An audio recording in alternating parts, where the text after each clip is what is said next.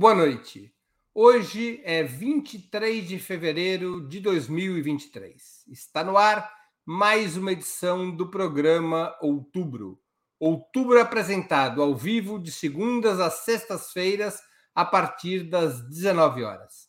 Cada edição com um trio fixo de convidados, homens e mulheres que representam o que há de melhor na análise sobre os acontecimentos nacionais e internacionais. Hoje teremos a participação de Oli Ilíada, professora, doutora em Geografia Humana pela Universidade de São Paulo, integrante do Conselho Curador da Fundação Perseu Abramo e autora do livro O Território, o Direito e os Estados Pós-Nacionais. Rose Martins, formada em Relações Internacionais pela Universidade Federal Rural do Rio de Janeiro, mestre e doutorando em Economia Política Internacional pela Universidade Federal do Rio de Janeiro e Jones Manuel, historiador graduado pela Universidade Federal de Pernambuco, educador popular e comunicador digital. Em nome de Ópera Mundi, cumprimento os três convidados. Também informo que faremos o possível para repassar a nossos analistas eventuais perguntas da audiência, com prioridade aquelas realizadas por membros pagantes de nosso canal no YouTube ou que forem acompanhadas por contribuições através do Super Chat e do Super Sticker. Feitas as devidas apresentações, eu passo a primeira pergunta de nossa noitada. Como vocês caracterizariam a ofensiva militar desencadeada pela Rússia contra a Ucrânia há exatamente um ano? Trata-se de uma guerra defensiva ou de agressão? Uma guerra imperialista ou anti-imperialista? Como, na opinião de vocês, a esquerda mundial e brasileira devia se posicionar a respeito desse conflito? Com a palavra, Rose Martins. Boa noite, Breno, Ioli, Jones. Quero agradecer mais uma vez o convite para participar do programa.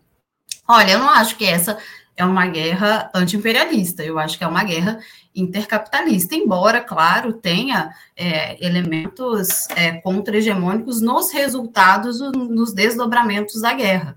É, a Rússia vem ocupando uma posição desde o início dos anos uh, 2000 que acaba, de forma direta ou indireta, é, contestando o poder dos Estados Unidos e as ações imperiais dos Estados Unidos no sistema internacional né, é, deixando claro que aquele mundo unipolar dos anos 90 precisava chegar ao fim, porque os Estados Unidos estavam uh, violando o direito internacional é, a cada momento.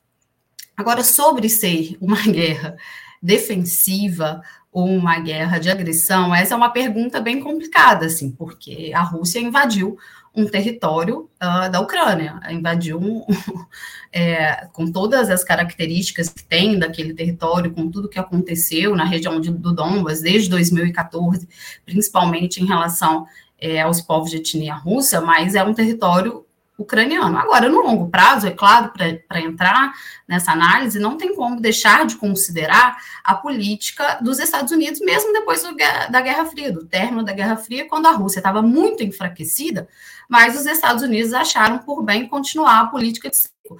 E claro que em alguns momentos essa política ela fica mais intensa, né, depois, principalmente, que o Putin chega ao poder, tem uma renacionalização da economia, principalmente das armas e energia, uh, e uma espécie de renascimento da Rússia, a volta da Rússia para as questões geopolíticas.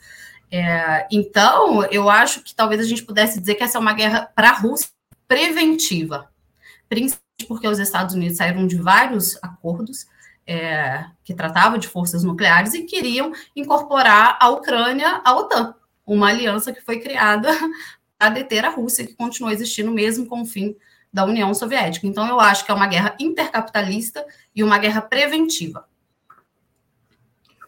Muito bem, com a palavra Ioli Ilíada. Está sem som, Ioli. Desculpem. Então, boa noite, Breno, Rose, Jones. Boa noite a quem nos assiste. Espero que todo mundo tenha tido um ótimo carnaval. Bom, para uh, ah, responder essa pergunta do Breno, que não é uma pergunta simples, como deixou claro o Rose, inclusive, eu acho que nós precisamos é, contextualizar o momento em que ela ocorre. E aí eu quero retomar algo que eu já citei em programas anteriores. Essa guerra se insere num contexto de crise e transição da ordem geopolítica internacional, em que os Estados Unidos buscam é, manter a sua posição de potência hegemônica e buscam fazê-lo utilizando para isso todas as armas disponíveis. E eu diria que nesse caso, armas é literal. E uma das principais, um dos principais instrumentos dos Estados Unidos nessa busca por manter a sua, a, a sua condição de potência hegemônica é justamente, está justamente na manutenção e ampliação da OTAN. Todo mundo sabe que a OTAN foi criada em 49 a pretexto de se defender, de se prevenir contra um possível expansionismo soviético. Se era assim, evidentemente, quando o campo soviético deixa de existir, quando a União Soviética desaparece, a OTAN teria perdido a sua razão de ser. No entanto, nós sabemos que é, não só isso não aconteceu, como apesar das famosas promessas feitas pelo, pelo Baker ao uh, Gorbachev em 91 de que a OTAN não avançaria uma polegada em direção ao leste, ao leste europeu, evidentemente, é, isso vem ocorrendo de forma uh, bastante incisiva. Né? E a Ucrânia era uma espécie de linha vermelha nesse caso. A pergunta que a gente deve se fazer é a seguinte: a OTAN é uma aliança militar. Quais, quais são os inimigos da OTAN? Que eu saiba, não são os marcianos. Portanto, evidentemente, os inimigos da OTAN são aquelas nações que não se coadunam, que não se alinham com, é, com os interesses dos Estados Unidos e dos seus sócios, dos seus aliados. Então, se eu fosse a Rússia, se eu fosse russa, eu temeria esse avanço da OTAN. Uh, eu diz, disse que a Ucrânia era uma espécie de linha vermelha, e ali a gente é, não dispõe aqui de muito tempo, mas imagino que possa desenvolver isso em respostas posteriores.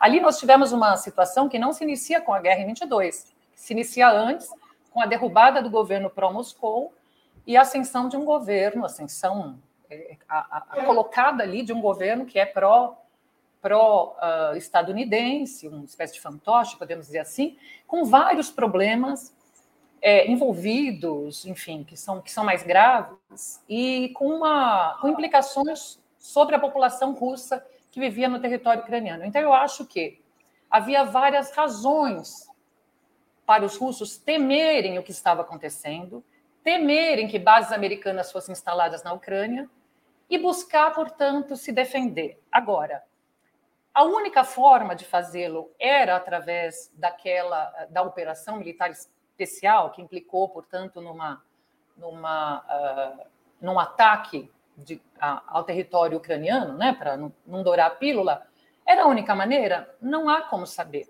É difícil saber. Talvez os, os historiadores daqui a muito tempo se debrucem sobre a questão e possam responder. É difícil saber. Agora, evidentemente, o Putin não quis pagar para ver. Então, eu acho que, é, para concluir, do ponto de vista dos russos, sim, é uma guerra defensiva. Acho, gostei da formulação da Rose, talvez uma guerra preventiva, embora é, muitas vezes é, seja melhor você se antecipar, né? às vezes a melhor defesa é o ataque. Para finalizar mesmo, qual a posição da esquerda? Para não fugir da pergunta. Essa é uma discussão difícil, eu não vou poder respondê-la com pouco tempo que eu tenho, mas é, quero adiantar que o grande problema é que, do ponto de vista moral abstrato, toda guerra é condenável, porque toda guerra traz consequências devastadoras, terríveis, mortes, órfãos, destruição, refugiados, etc. E isso, sem dúvida, coloca uma questão adicional. É por isso que a posição que defende a paz é mais confortável, mas não necessariamente é a mais justa. Jones Manuel com a palavra. Boa noite, Rose. Boa noite, Oli. Boa noite, Breno. Boa noite a todo mundo que está acompanhando a gente no Opera Mundi. Uma boa noite muito especial para quem curtiu o Carnaval de Pernambuco, maior carnaval da galáxia, né, do universo, a coisa mais fantástica que existe nesse país. Note, é uma pergunta bem complexa, né? E aí responder em poucos minutos é uma tarefa duríssima. Eu acho que, pegando algumas caronas, a primeira coisa, acho que Rose definiu muito bem como guerra intercapitalista. Né? Porque o caráter de uma guerra, a gente parte por um debate sobre as relações de produção que vigoram no país e o regime político que está ali instalado. O governo Putin é um, não é um governo de esquerda, um governo nacionalista de direita conservador que tem contradições com o imperialismo, mas ter contradições com o imperialismo não faz necessariamente o projeto político ser de esquerda. Acho que isso é fundamental, porque ninguém vai achar, por exemplo, que o De Gaulle na França era de esquerda, porque tinha teve os atritos com os Estados Unidos. E a Rússia é um país capitalista, bom jeito. É importante lembrar que a União Soviética, para pena né, da, da gente, alguns não, mas enfim, eu lamento, a União Soviética acabou. Então, acho que essa é a premissa do debate. Ao mesmo tempo, porém, contudo, todavia, a gente não pode cair na narrativa ocidental que tenta colocar a Rússia como uma vilã dentro de uma narrativa de herói e mocinho. Né? É importante lembrar que as hostilidades militares começaram há muitos anos com os ataques ao Donbass, como o Rose muito bem lembrou. Então, assim, tem anos e anos que tem ucraniano, que, aliás, que tem russos étnicos da Ucrânia sendo perseguidos, assassinados, presos. Inclusive, teve um massacre dos comunistas em Odessa. Os nazistas, as milícias nazi, mataram vários comunistas, sindicalistas e por aí vai. Então, isso é ignorado há muitos anos. O próprio regime de Kiev é um regime protofascista ou fascista, como você quiser classificar. Colocou na ilegalidade todos os partidos comunistas, é, incorporou o batalhão de Azov, que é uma força paramilitar fascista, como braço oficial do Estado, do Ministério do Interior, e na prática havia um processo constante de expansão da OTAN para o leste, ameaçando a Rússia. Né? E a Rússia tinha que tomar uma iniciativa. A Rússia, inclusive, que no começo dos anos 2000 tentou integrar a OTAN e foi entusiasta da guerra ao terror do George Bush como forma de tentar entrar no clubinho ali dos países do Ocidente. E não foi aceito. Então a Rússia tentou, inclusive, integrar a OTAN para naturalizar esse direcionamento da OTAN contra a Rússia. E isso não foi aceito pelo imperialismo estadunidense. Então eu diria o seguinte: é uma guerra preventiva, concordo com a definição da Rússia, acho perfeito. Agora, esse é o começo da guerra. Nesse momento da guerra, me parece muito claro que há um aproveitamento da guerra como elemento de coesão interna do regime e como elemento de afirmação da política externa à Rússia e de projeção da Rússia no mundo, inclusive de fortalecimento da indústria armamentista é, russa. Vamos lembrar que a Rússia é um dos maiores exportadores de armas do mundo e o negócio da guerra está sendo muito lucrativo para a burguesia monopolista russa. Que sim, existe uma burguesia monopolista que comanda o poder político na Rússia, ainda que o regime russo tenha particularidades que a gente pode, sem aprofundar muito, chamar de bonapartistas sob a liderança do Putin e do Rússia Unida. Muito bem. É, um ou dois de vocês usaram a expressão que toda guerra é imoral. Eu vou devolver isso na forma de uma pergunta. Toda guerra é imoral? Por exemplo, as guerras defensivas contra os Estados Unidos ou contra a França no Vietnã, ela é imoral? A, a, a guerra defensiva da União Soviética contra o nazismo, ela seria imoral. A guerra ofensiva da União Soviética contra a Polônia antes da Segunda Guerra Mundial, à luz do Pacto Ribbentrop-Molotov, era imoral? A minha pergunta é essa: toda guerra é imoral? Com a palavra Ioli Ilíada. É, agradeço até a pergunta, porque isso permite desenvolver melhor o raciocínio com o qual eu terminei a minha fala anterior. E, salvo engano, eu não disse que toda guerra era imoral. Se disse, é, vou reformular, mas é, o que eu disse é que, do ponto de vista filosófico, moral, portanto, absolutamente abstrato, toda guerra é condenável, do ponto de vista abstrato. Se eu te perguntar para qualquer um, você acha legal a guerra? Você acha bacana? Não. Essa é a primeira resposta.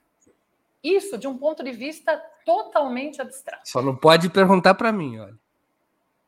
Claro, tem alguns é, malucos que, né, enfim, falando, mas são os mesmos que não gostam do carnaval de Pernambuco, né? Então, falando sério aqui, é, voltando aqui a um raciocínio sério. Então, do ponto de vista filosófico, as pessoas todas tendem a dizer somos contra a guerra, as pessoas, os, os, países, as forças envolvidas deveriam se reunir em torno de uma mesa e negociar. Isso em termos absolutamente abstratos. Em termos concretos, a história do mundo é a história de guerras. O mundo, tal como conhecemos, foi construído, foi conformado a partir de guerras. Isso não é no passado longínquo. Isso é até hoje, até este momento em que estamos falando. Então, independentemente desse julgamento abstrato sobre a guerra, as guerras acontecem. E aí o, julgamento sobre uma guerra, é, a partir do que você falou, não se dá pela guerra em si, mas se dá pelos uh, objetivos da guerra. E aí é sempre mais fácil, tome os exemplos a que o Breno se referiu, é sempre mais fácil quando, primeiro, uma nação, um povo, luta no seu próprio território para se libertar ou do, de, uma, de, uma, de, uma, nação que tomou conta desse território, que se apropriou, uma nação imperialista que transformou aquele território numa colônia, ou de alguém que invadiu aquele território, ou quando há uma ameaça mais clara, mais clara uh, sobre uh, uma ameaça de destruição de um povo, enfim.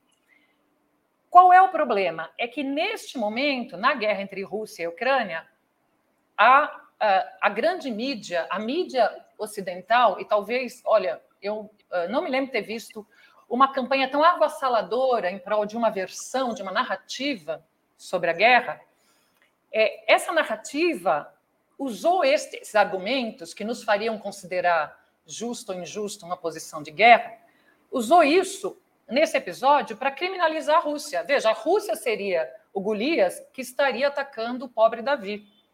E, portanto, a ação da OTAN seria justa porque ela estaria uh, defendendo, tentando defender a integridade do território e do povo ucraniano. Então, o que eu quero dizer é o seguinte: eu evito julgamento moral justamente por isso.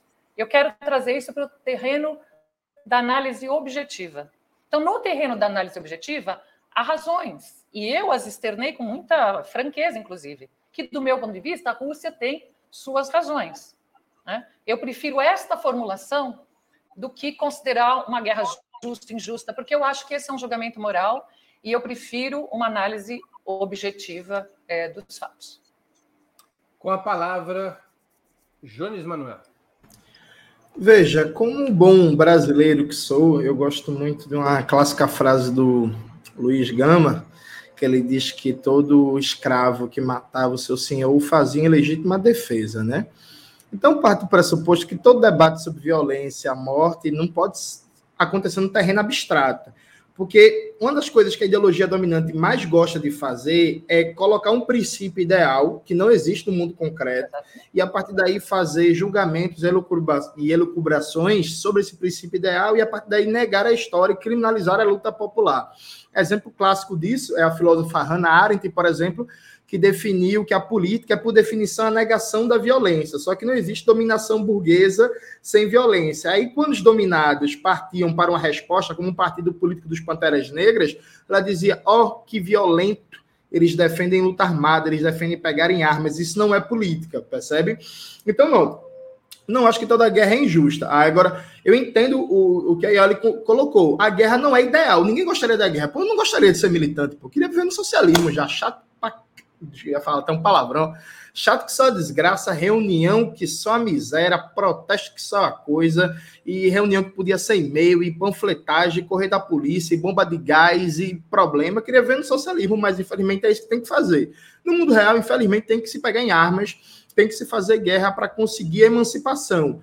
E aí, bom que se consiga pegar em armas, inclusive, né? Eu, por exemplo, outro dia, eu, outro dia desse, não, faz uns dois anos, eu quase ia sendo cancelado na internet, porque me perguntaram o que eu achava do Hamas. Eu achava que o Hamas era a parte da resistência do povo palestino e que os palestinos decidissem que meios usar na sua luta de resistência. E se eles consideram o Hamas um meio justo de ação, viva o Hamas. Aí pronto, né? Só faltaram comer meu fígado. Mas eu parto do princípio, citando outro autor importante, o Franz Fanon, que na resistência dos oprimidos e colonizados, a minha prioridade não é fazer um julgamento moral sobre as formas de resistência, mas sim condenar o colonizador e o opressor. Agora, nesse ponto é fundamental. O caso específico aqui, a gente está falando de um regime capitalista, de um regime capitalista, de um governo de direita. Se fosse, por exemplo, os Estados Unidos invadindo a Venezuela do Hugo Chávez, toda a guerra de resistência, vamos imaginar um cenário maluco que não existe. A Venezuela começa a ganhar guerra em marcha sobre os Estados Unidos, totalmente apoiado, eu inclusive ia me voluntariar para ajudar no confronto. Não é o caso aqui. Eu acho que a Rússia começa com um processo, inclusive, defensivo, naquele primeiro ataque à Ucrânia, só que em seguida, nesse momento da história, a Rússia, inclusive, vem num processo de afirmação de pretensões imperiais. O discurso do Putin, dado há pouco tempo, é um discurso pavoroso, reacionário, perigoso e que estimula a visão esotérica e conservadora de um Ocidente que ameaça as formas tradicionais, históricas, milenares do povo russo, sabe? Uma coisa meio Olavo de Carvalho, um pouquinho mais refinado, com clareza geopolítica. Acho que a gente tem que perceber as fases da guerra. Nesse momento, por exemplo, eu não acho que a guerra da Ucrânia seja mais uma guerra defensiva por parte da Rússia. Com a palavra, Rose Martins. Bom, eu não acho que toda guerra é imoral e nem que toda guerra é condenável, principalmente se a gente falar das guerras de libertação, das lutas anticoloniais. Agora, o, o, o Jones fez esse gancho é, sobre a guerra na Rússia, e é o que a gente está discutindo aqui, é, e aí a gente pode, essa discussão pode ficar muito relativizada, porque aí a gente vai tentar entender também se para os russos essa guerra é justa, se essa guerra é imoral, se essa guerra é condenável. E para o povo russo parece que não. Vladimir Putin está com uma aprovação de 81% da população, feita por um instituto considerado até pelos ocidentais como, digamos, independente e confiável.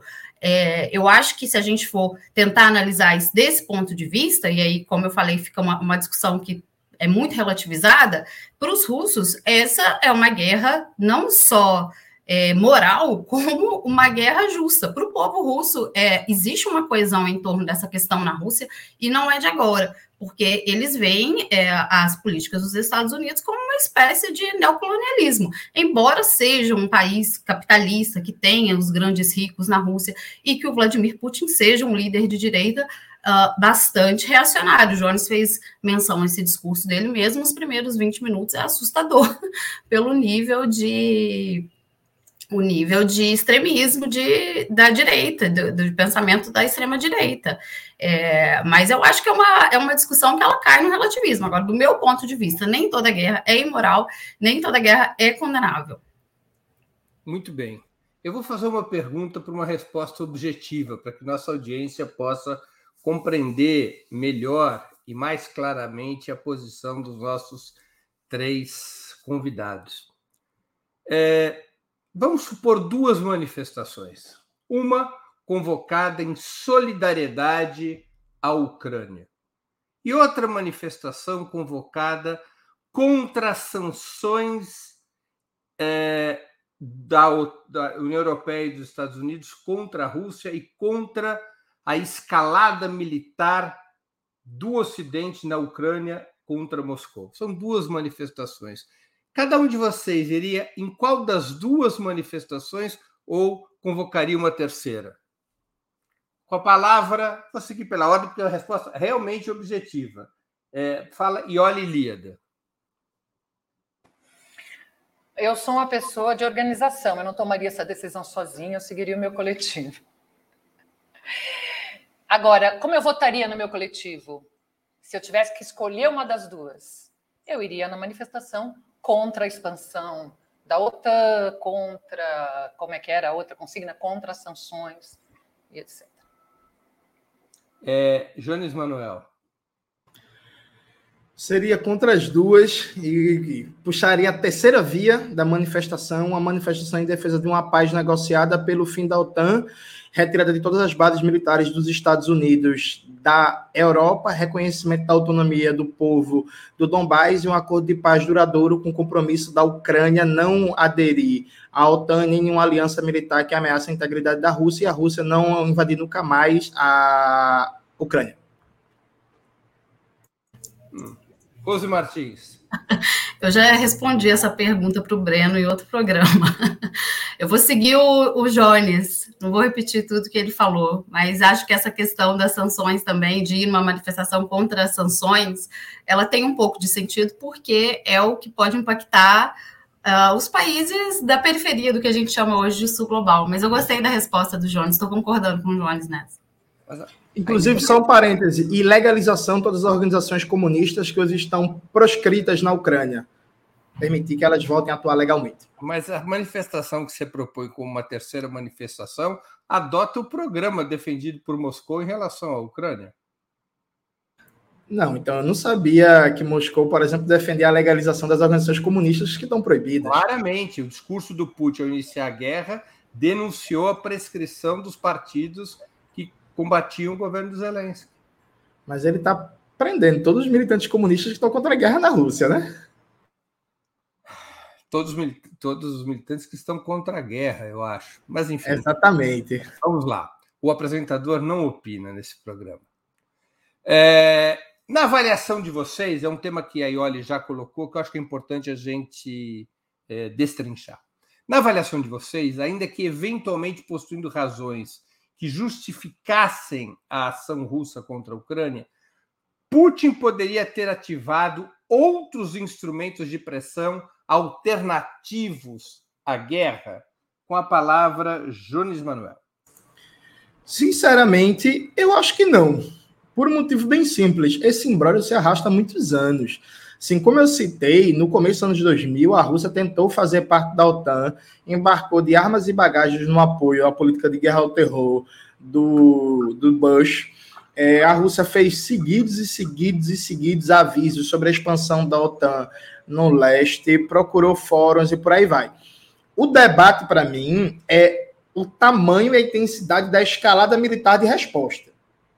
Percebe? Eu tenho seríssimas dúvidas se não bastava para criar uma situação de impasse forçar a negociação, uma operação militar de menor profundidade para forçar uma mesa de diálogo.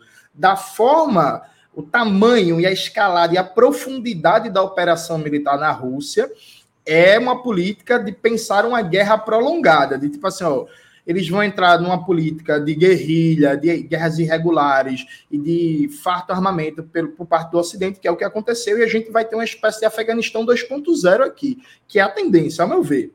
De um Afeganistão 2.0 passar 10, 15 anos de, desgastando a Ucrânia e fazendo o povo de bucha de canhão. Então, assim, eu tenho dúvidas do tamanho e da amplitude da escalada militar. Agora, sinceramente, eu não acho que existia outra resposta que não militar, por um motivo bem simples e objetivo a natureza do imperialismo estadunidense, da economia, do núcleo do poder político, faz com que seja incontornável, a não ser que aconteça uma revolução proletária naquele país, que os Estados Unidos adotem uma estratégia militar cada vez mais agressiva contra o eixo Rússia e China. A Rússia do ponto de vista econômico, é o elo mais fraco se você considerar o papel da economia russa na economia global. Então, foi direcionado para a Rússia. Então, assim, para mim era uma guerra incontornável. Há um debate na geopolítica e por aí vai, se é possível evitar uma guerra entre Estados Unidos e China. É, eu acho que é um debate bem interessante para se fazer por aí vai. Mas me parece que, pegando o eixo Rússia e China como principal contraponto geopolítico aos Estados Unidos, um conflito militar com um dos dois é incontornável. E isso está colocado. Então, não acho que tinha o que fazer na decisão de ir, a, de ir à guerra. Eu acho que o debate é como ir à guerra. E nesse ponto, eu acho que o Putin, inclusive, se aproveitou do pretexto para usar a guerra também como elemento de afirmação de pretensões imperiais da Rússia, ainda que tenha razões defensivas, reais e objetivas ali. Com a palavra, Rose Martins. Olha, eu, eu concordo com o Jones que é, parece que não tinha mais uh, alternativas, o esgotamento das alternativas da Rússia. Agora, esse. É, e não porque a Rússia tentou se integrar é, de forma tão, assim, digamos, obcecada na OTAN e nem que tentou se aproximar dos Estados Unidos. Essa cooperação durou um pouquíssimo tempo, não foi coisa nem de dois anos é, teve um movimento muito breve e ficou muito claro para a Rússia desde o início que a política dos Estados Unidos seria de confrontação. E aí, durante os anos 2000, tem uma série de, de acontecimentos, de uma série de discursos uh, dos líderes russos que mostra que a Rússia estava tentando todas as saídas. Uma dessas saídas, para diminuir essa tensão e evitar que os Estados Unidos, instrumentalizados através da OTAN, chegassem cada vez mais perto do território da Rússia, foi a Guerra da Geórgia em 2008, quando a Rússia usou pela primeira vez a força militar no sistema internacional desde o fim da União Soviética.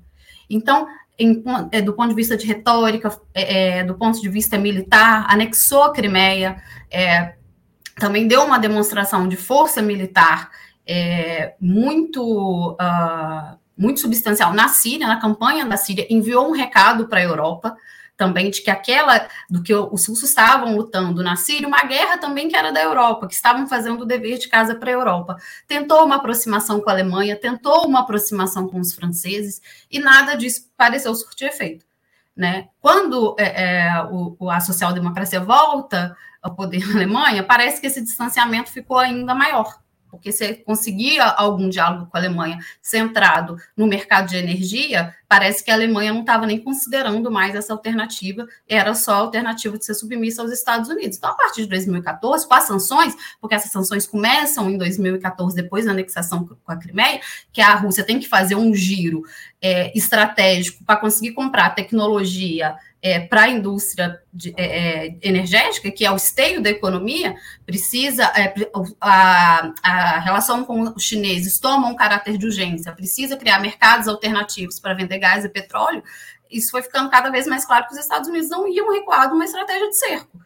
É, e aí eu acho que eles se, se, esgotaram. Eu não acho que a Rússia teria condições mais de negociar nem com a Europa. A Europa demonstrou que não queria negociação com a Rússia. Se lá em 2008 a França e a Alemanha foram contrárias à entrada da Geórgia e da Ucrânia na OTAN, é, a partir de 2014 eles não tiveram nenhum tipo de posição é, no sentido de aproximação com a Rússia. A política, mesmo com o Trump no poder e com a, aquela vontade dele de erodir, de erodir uh, os organismos multilaterais que os Estados Unidos comandavam, como a OTAN, é, nem, me, nem nesse momento a Europa demonstrou que talvez era melhor ter uma política mais independente, que ao fim ao cabo isso significava uma aproximação com a Rússia. Com a palavra, Ioli Ilíada. É, se havia instrumentos alternativos, aparentemente não. Eu concordo com os meus colegas de, de bancada que essa situação da, da operação militar especial ou da ocupação da Ucrânia pela Rússia, da invasão da Ucrânia pela Rússia, é, não foi um raio em céu azul. Né? Isso é um processo que vem se estendendo há um bom tempo. E uh, todo mundo já sabia que uma expansão da OTAN podia gerar uma reação da Rússia nessa direção. Isso foi avisado não só pelo Putin, mas por pessoas insuspeitas como Henry Kissinger, por exemplo. E quando o Putin, uh, quando Putin historiciza esse processo, né, para justificar o que ele fez, ele lembra de um momento crucial que foram os acordos de Minsk. Ele diz: mas uh, as pessoas cobram de mim que eu não tentei fazer uma, não tentei uma saída negociada. Mas os acordos de Minsk em 2014 e 2015 foram justamente uma tentativa nesse sentido. E ele acusa a, a, a OTAN de uh, nunca ter respeitado os acordos é, de Minsk, que tinham como ponto fulcral alguma autonomia para os territórios ali do Donbass, para Donetsk e Luhansk, nunca ter respeitado, e inclusive ele vai além, ele diz que isso foi uma manobra para se preparar para uma guerra. E ele diz que ali, através desses territórios da Ucrânia, você já tinha é, armamentos, já tinha pessoal da OTAN treinando, enfim, isso, isso é tudo a ver, mas é, isso é o que ele argumenta. Agora, é um fato que os acordos de Minsk foram uma tentativa de negociação e é um fato que eles deram com os burros na água.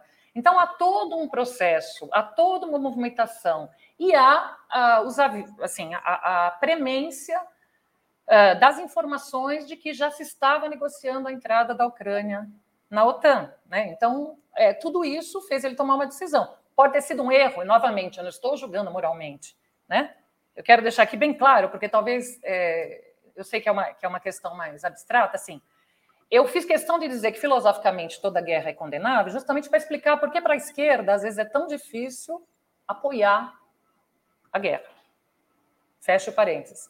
Mas normalmente, no, novamente, eu não estou me referindo a um erro moral. Pode ter sido um erro estratégico, um erro geopolítico, essa invasão. Mas quem vai uh, responder isso vai ser o custo da guerra. Porque se ele vencer a guerra, foi um acerto. E se ele perder a guerra, foi um erro. Muito bem, vamos a mais uma questão, a questão mais relevante, talvez, do nosso programa nessa noite. A Assembleia Perdão. A Assembleia Geral das Nações Unidas acabou de aprovar, com 141 votos favoráveis, sete contrários e 32 abstenções, uma resolução que condena a Rússia, responsabilizando-a pela guerra e exigindo que ela se retire dos territórios ocupados da Ucrânia como pré-condição para uma paz justa e duradoura. O Brasil, ao contrário da China, da Índia e da África do Sul, entre outros, votou ao lado da proposição endossada pela União Europeia e os Estados Unidos.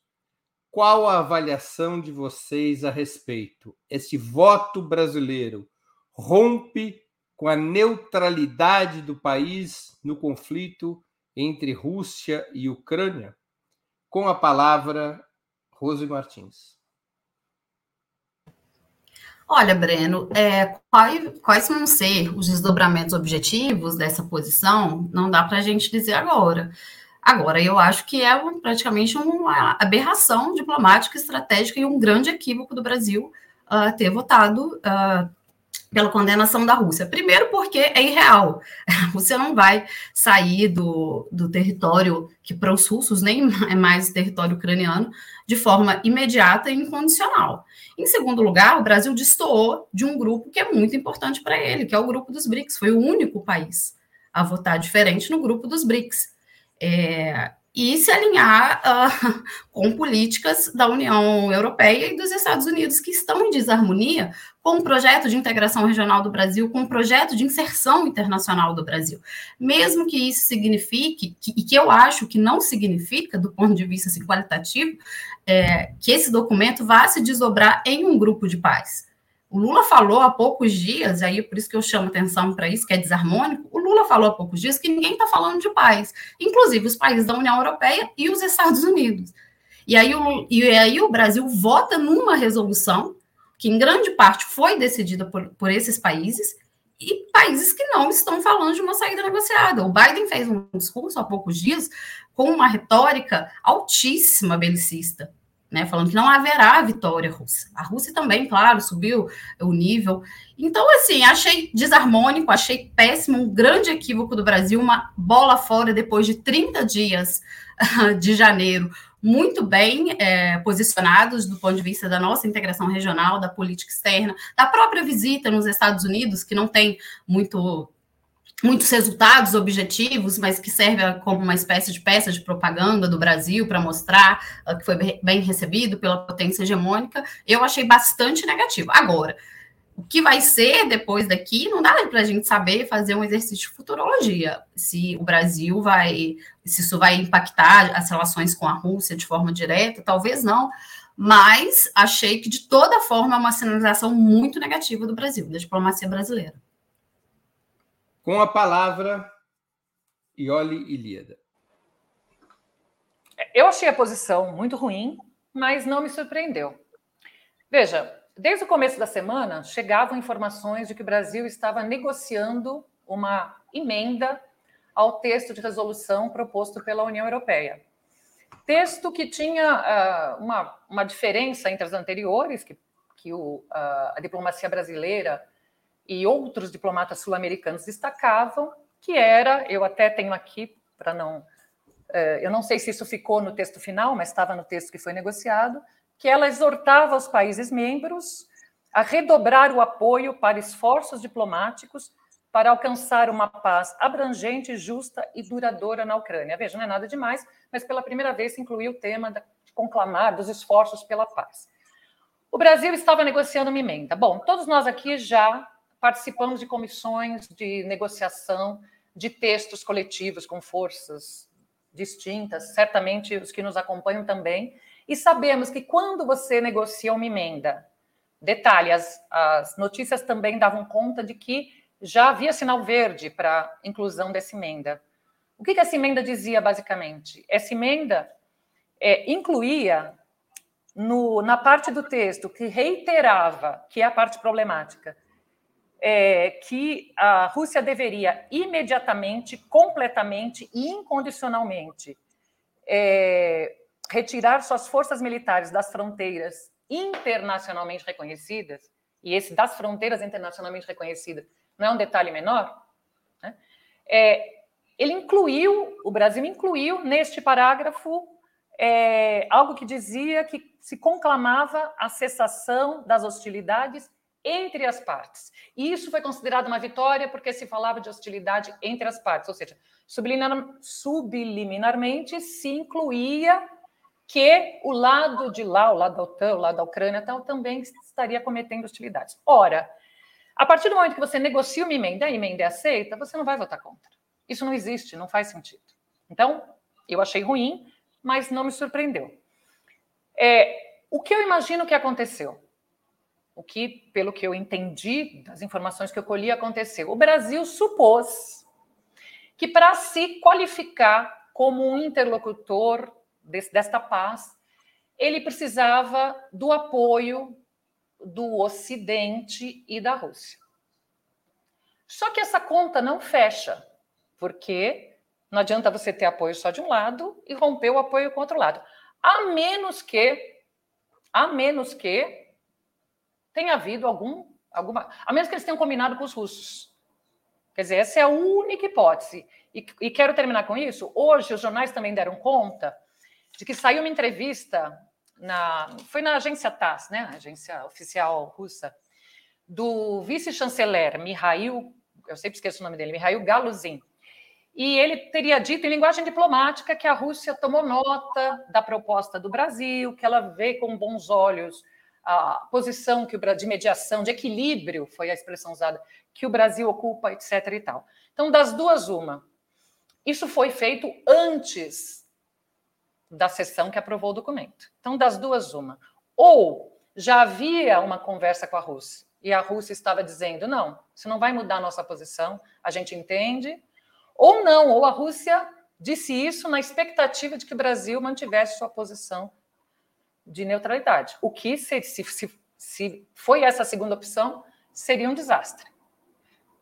Mas, na verdade, é isso que está colocado. Porque olhando de fora, e com isso eu concluo, olhando de fora, uma posição uh, que não se abstenha, aparentemente é uma posição que se enfraquece como mediador de um conflito entre as partes.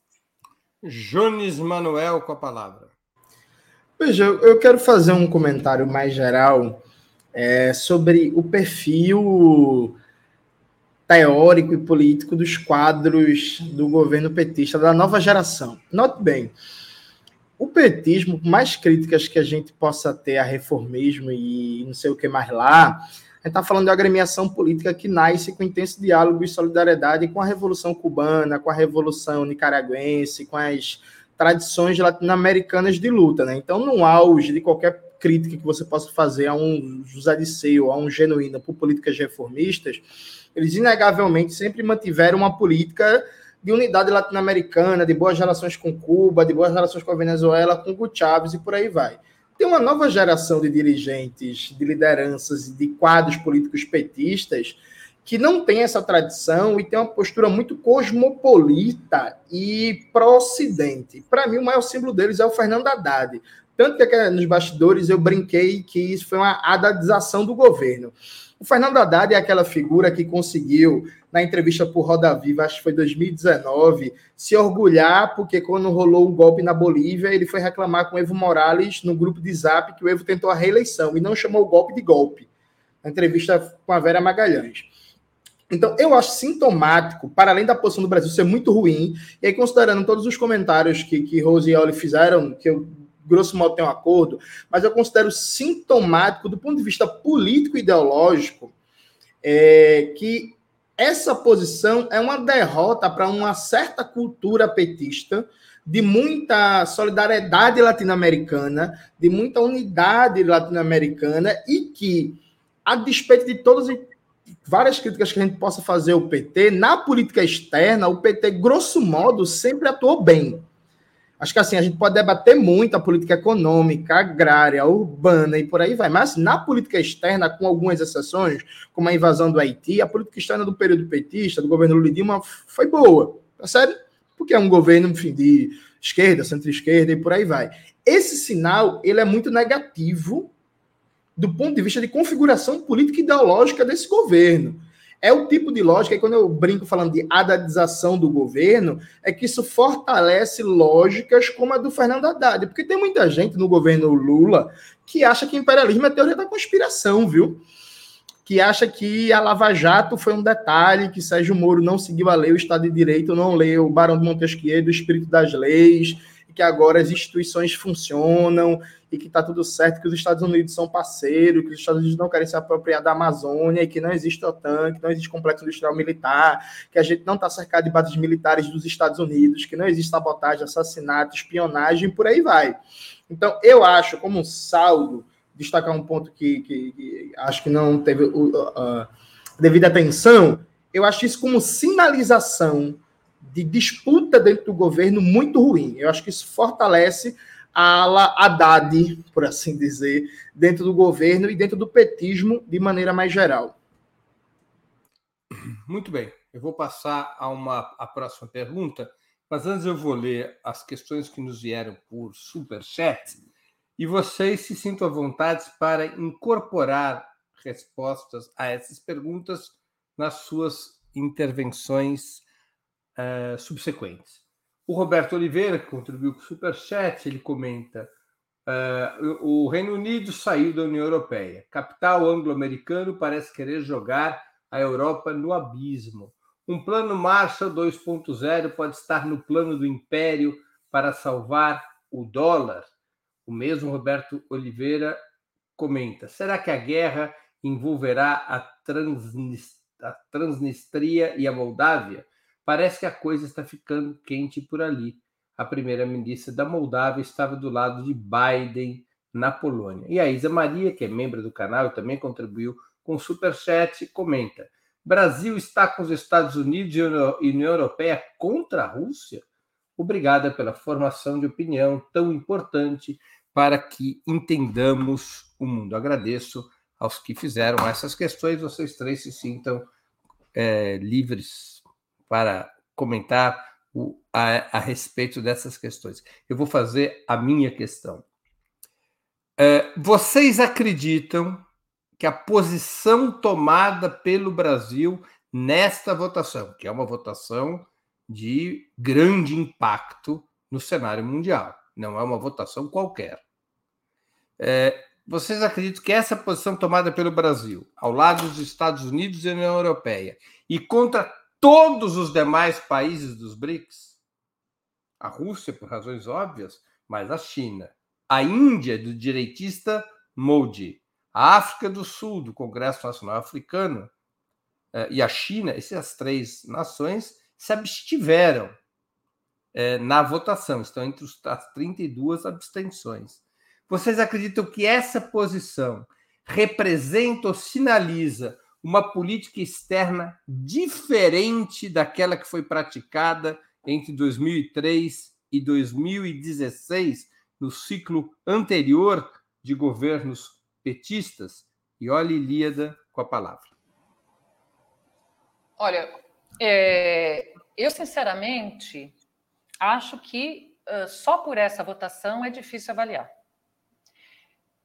É, só por essa votação é difícil avaliar porque, de fato, o Lula está, eh, por diversas razões, muito empenhado nesta ideia de ser o cara que vai uh, ser responsável por encontrar um caminho para a paz num conflito que já dura um ano e que não dá nenhum sinal de estar arrefecendo.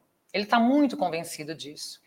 E aí me parece que ele está tentando jogar com as cartas que tem, e já disse que eu considero que foram cartas erradas, mas me parece que ele está é, muito, é, ele está uh, motivado por esse, por esse objetivo e agindo é, sistematicamente em função deste objetivo. Mas eu não quero acreditar, e talvez aqui eu não quero acreditar seja revelador, é, que isso signifique uma mudança estratégica da política externa brasileira. Me parece que é uma, uma questão tática envolvendo a paz no Oriente Médio no Oriente Médio, olha, olha o vício, a paz é, na, na Ucrânia, ali na, na Eurásia, uh, mas eu quero acreditar que isso ainda não sinaliza para uma mudança estratégica. Tem um dado aí que vai causar ainda mais espécie pelo que eu entendi, daqui a alguns dias haverá um telefonema entre o Lula e o Zelensky. Então, veja, tudo isso faz parte de uma. Uh, é, existe, existe uma sequência de fatos construídos é, em torno dessa ideia da paz. Ele vai falar por telefone com Zelensky. Por outro lado, os chineses também sinalizaram que estão estudando a proposta de paz do Brasil.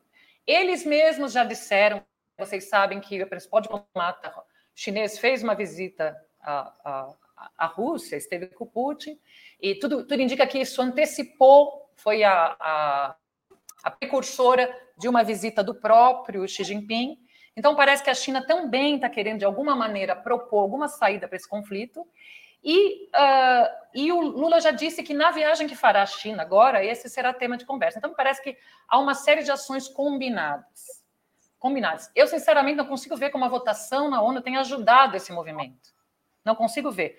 Por outro lado, insisto, também acho que ainda é precoce julgarmos que isso é uma mudança estratégica. Eu entendo o que o Jonas disse, eu entendo. E eu sei que são quadros diferentes, é, faz falta alguns quadros que já não estão mais entre nós e que eram, enfim, desse ponto de vista, eu diria, mais à esquerda, eu não vou citar nomes, mas, é, mas eu ainda não quero é, acreditar que implique uma mudança estratégica.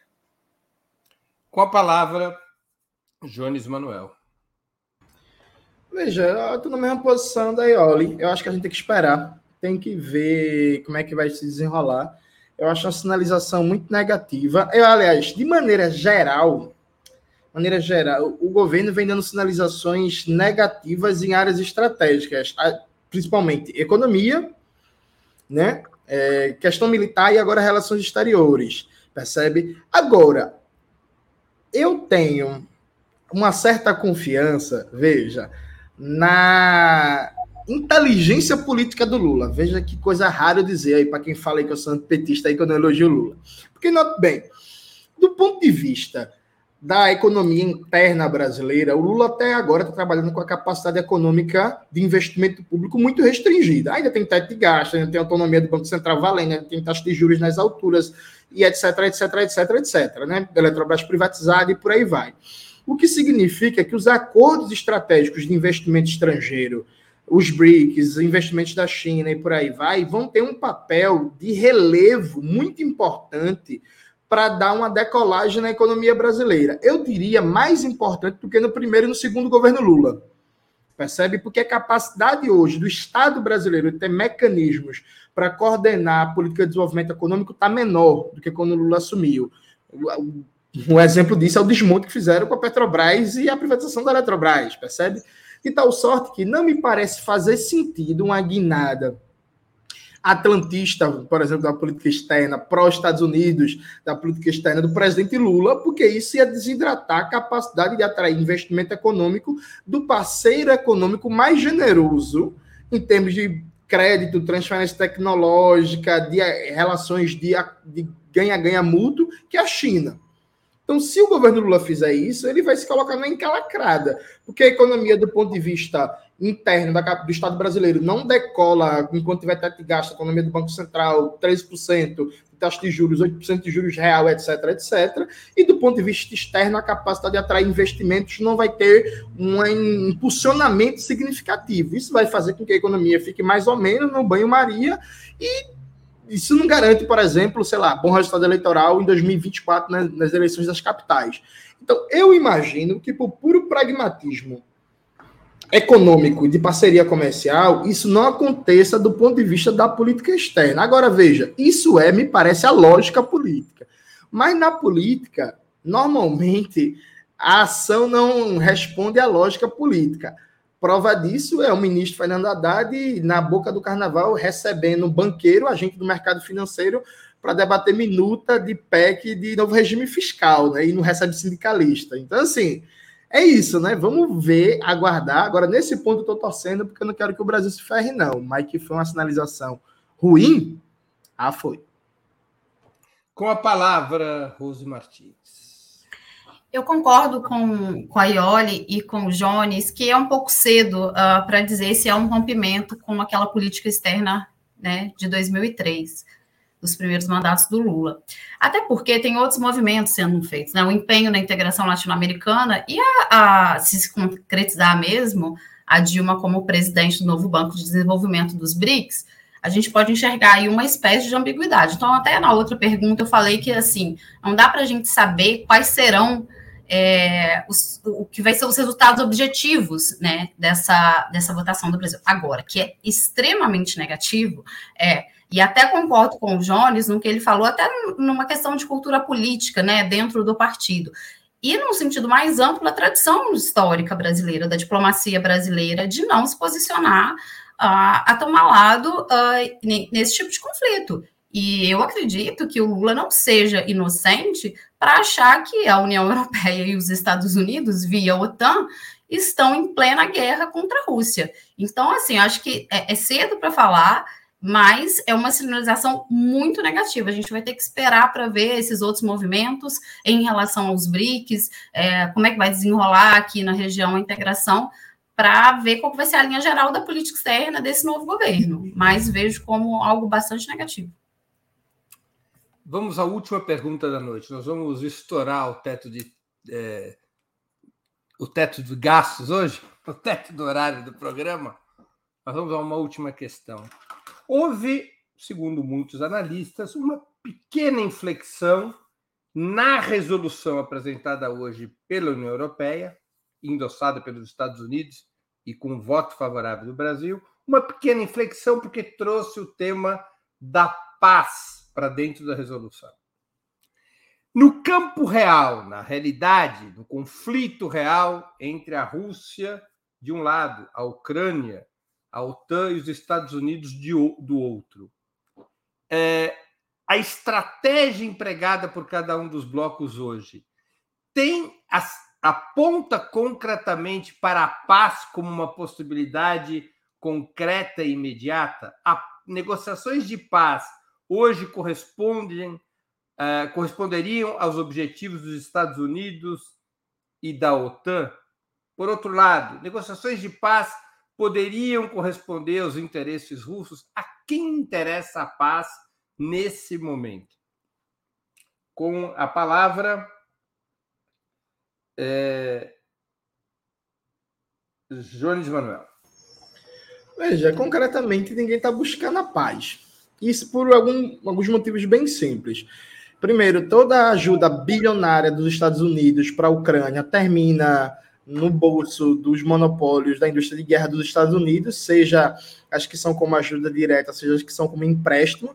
Então, assim, a indústria. Do... Hoje, inclusive, eu vi uma reportagem no próprio Opera Mundi que fala que a maior fábrica de armas dos Estados Unidos, que fica na Pensilvânia, está fazendo um processo de ampliação da sua planta industrial, triplicando a capacidade produtiva pela demanda de, de, de, munição da guerra da Ucrânia. Então, assim, os monopólios estadunidenses estão ganhando muito dinheiro. Para os Estados Unidos, uma guerra de desgaste permanente contra a Rússia é uma ótima estratégia, inclusive ajuda a manter uma política de isolamento da Rússia na ordem internacional, manter a Rússia como vilão, como para internacional. Para a Rússia, a guerra também não está sendo um problema. Se você junta é, 2022 e as projeções para 2023, o PIB russo vai ter uma queda de só 3,6%, né, como efeito das sanções, as consequências da guerra e por aí vai. Isso é uma queda menor que o ajuste fiscal promovido pela presidenta Dilma, né, com os efeitos da Lava Jato. Então, assim, o Joaquim Levy derrubou mais uma economia que as sanções do Ocidente na Rússia. Percebe? Então, assim, os efeitos econômicos para a Rússia também estão pequenos. Tá ótimo, Putin nunca esteve tão popular, a indústria militar russa também está lucrando horrores. Essa, essa guerra também ajuda a Rússia a afirmar posições imperiais e pensar concretamente, inclusive, a anexação de territórios. Por que não acabar com a Ucrânia enquanto Estado para garantir uma ampliação da sua zona de segurança? Então, assim, todos os lados da moeda, com exceção da classe trabalhadora, que está se lascando, todos os lados da moeda estão muito bem obrigados com a guerra. Fora isso, há um, aspecto que hoje pode ser pouco debatido, mas que vai ser muito abordado nos próximos anos, que é, tem grupos de traficantes de armas internacionais, grupos terroristas, fundamentalistas, milícias, estão ganhando rios de dinheiro com esse fluxo intenso e sem controle de armas para a Ucrânia, que entram na Ucrânia e terminam, sabe Deus onde, né? Terminam no Oriente Médio, terminam em África, terminam em outras regiões da Ásia, por aí vai. Então, a guerra é sempre um processo lucrativo, né? A guerra é um processo lucrativo, especialmente para duas economias que tem a indústria militar, claro que com peso diferente, mas que tem indústria militar como um peso muito importante da sua economia, né? Então, eu acho que nenhum dos lados está concretamente interessado na paz. Agora, do ponto de vista objetivo, o mais fácil de ceder é a Rússia, se tiver um acordo da Ucrânia se comprometer a nunca entrar na OTAN e parar a expansão da OTAN para o leste. Aí há uma possibilidade, a meu ver, objetiva da Rússia caminhar para um acordo de paz. Mas hoje, nessa situação de entrave atual, a tendência é a guerra escalar cada vez mais e a posição recente do Biden, que inclusive, né, alguém lembrou aqui no chat a Glaze Hoffman como quando Biden, quando Biden foi eleito, elogiou ele, comparou ele ao Roosevelt. O, a posição do Biden é guerra ao infinito, né? ele acabou de firmar uma posição que é apoio incondicional à Ucrânia até a vitória na guerra. Então, assim, a posição guerreira, belicista, como é historicamente a posição do Partido Democrata, que é tão psicopata quanto o Partido Republicano, mas diz que gosta de mulher, negro e LGBT. Muito bem, com a palavra, Rose Martins. Eu acho que uh, a paz interessa mais a Rússia. A Rússia está numa posição mais desconfortável do que os Estados Unidos. E os maiores ganhadores dessa guerra é o complexo industrial, militar, científico, acadêmico dos Estados Unidos. Agora, é, a questão é a seguinte: o, os termos dessa paz é que são extremamente conflitantes. Porque se está sendo aprovada uma resolução na ONU, capitaneada pelos Estados Unidos, que fala numa saída imediata e incondicional da Rússia dos territórios que a Rússia já considera como seus, é, e a Rússia não pretende arredar pé, e eu acredito que essa é uma questão muito essencial para a vitória deles, é, acho difícil é, chegar num acordo. Por isso que eu acho que assim é uma sinalização também muito negativa do Brasil, porque às vezes pode uh, queimar algum tipo de ponte para um, um, documento que talvez não dê em nada, porque a Rússia não vai considerar esse documento, né? Talvez o Brasil faça algum tipo de negociação no bastidor. É, então, portanto, para a Rússia é mais interessante a paz que para os Estados Unidos. Os Estados Unidos estão numa posição é, melhor. Agora, como eles vão chegar nessa paz é o mais difícil. A Rússia, acredito que a Rússia não, não só é, é porque eu não vejo a, a Ucrânia, a não ser com muita, com muita perda militar, é, que ela abra mão de uma demanda do território do Donbas. E a Rússia não vai, acredito que não vai abrir mão desse território e muito menos do território da Crimeia, que está começando a entrar como é, um fator de discussão pelos Estados Unidos. Essa guerra não pode ser vista uh, sem a questão geográfica, territorial, o caminho para a paz, e uma da, um, um, dos componentes, falo isso há muito tempo, desde o início da guerra, que poucas pessoas falam isso. Um dos componentes da vitória que a Rússia precisa, como Sergei Karaganov falou, ele usou essa expressão, a vitória que a Rússia precisa é manter a Crimeia como território da Federação Russa. Então, para os Estados Unidos, estão numa situação mais confortável, a Ucrânia, com certeza, a maior perdedora, a Rússia tem mais interesse na, na paz, mas a, a paz, o que é paz para eles, é muito, conflito, muito conflitante.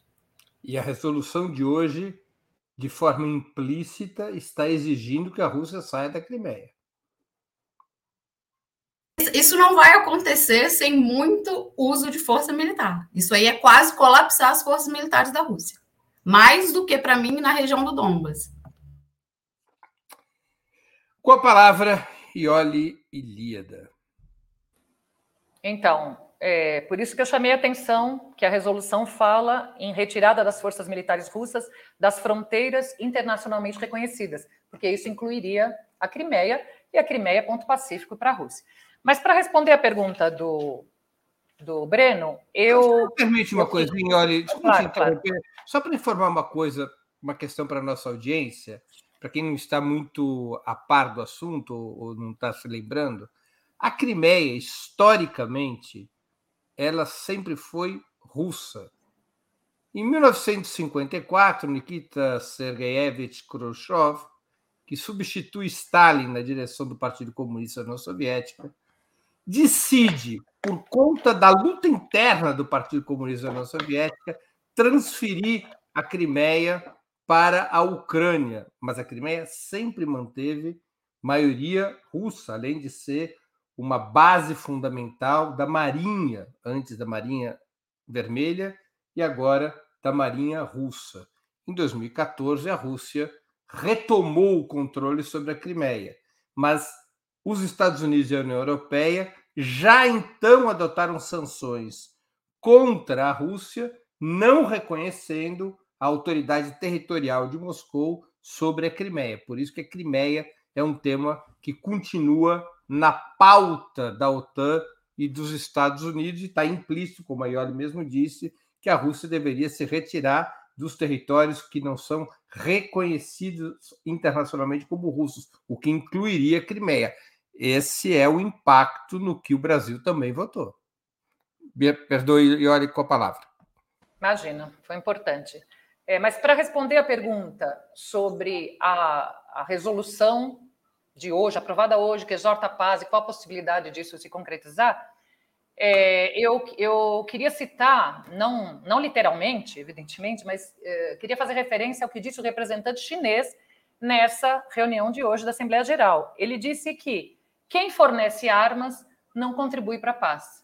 Ao dizer isso, ele está desvelando a grande hipocrisia, porque a União Europeia propõe uma resolução que conclama a paz, aos esforços pela paz, e manda armas para a Ucrânia continuar fazendo a guerra. Então, esse é o primeiro ponto. Por que houve essa proposta? É, por que houve a inclusão desse apelo pela paz? Também o que, o que vários, o que se dizia nesse, nesse debate é que a ONU queria aprovar uma resolução, na verdade, queria que a resolução tivesse uma votação superior a todas as outras votações de resolução desde que a guerra começou uh, a respeito, condenando a Rússia.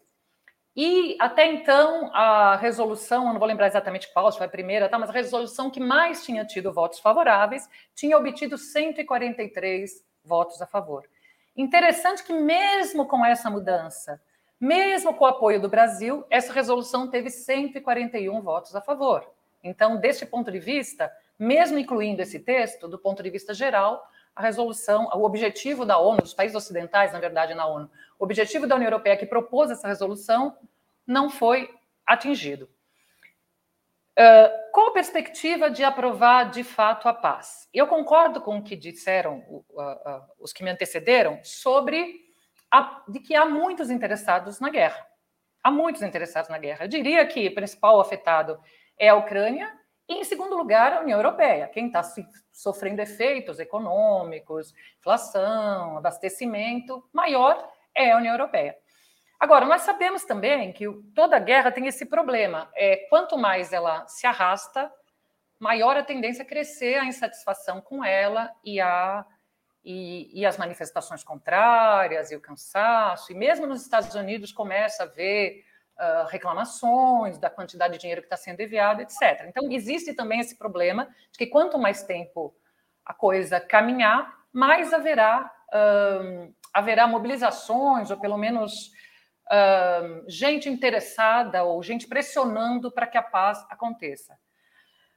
A questão, e com isso eu concluo, é que antes que as que todo mundo sente a me... ah, um detalhe importante que não foi dito aqui, eu acho importante.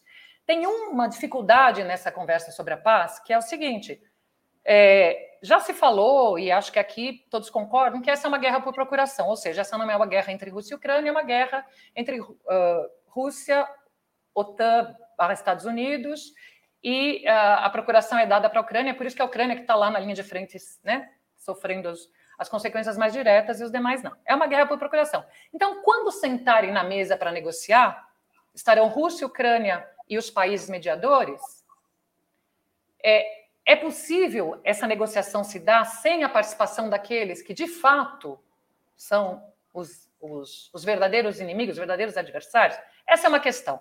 A outra, que é mais grave, é o seguinte: antes dessa paz, de, uh, porque sentar na mesa é o de menos, né? Quer dizer, sentar na mesa é a parte, sentar na mesa é a parte mais fácil. Negociar os termos de uma paz é mais difícil. Até os termos de um cessar-fogo é mais difícil.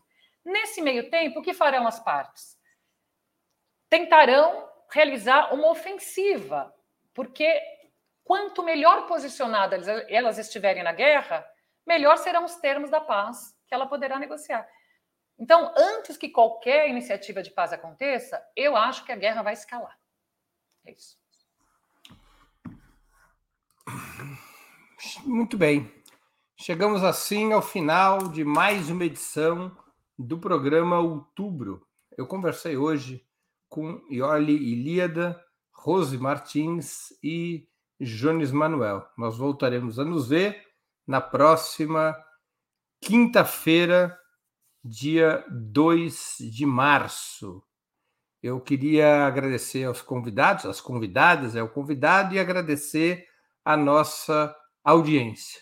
Boa noite e boa sorte a todos e a todas.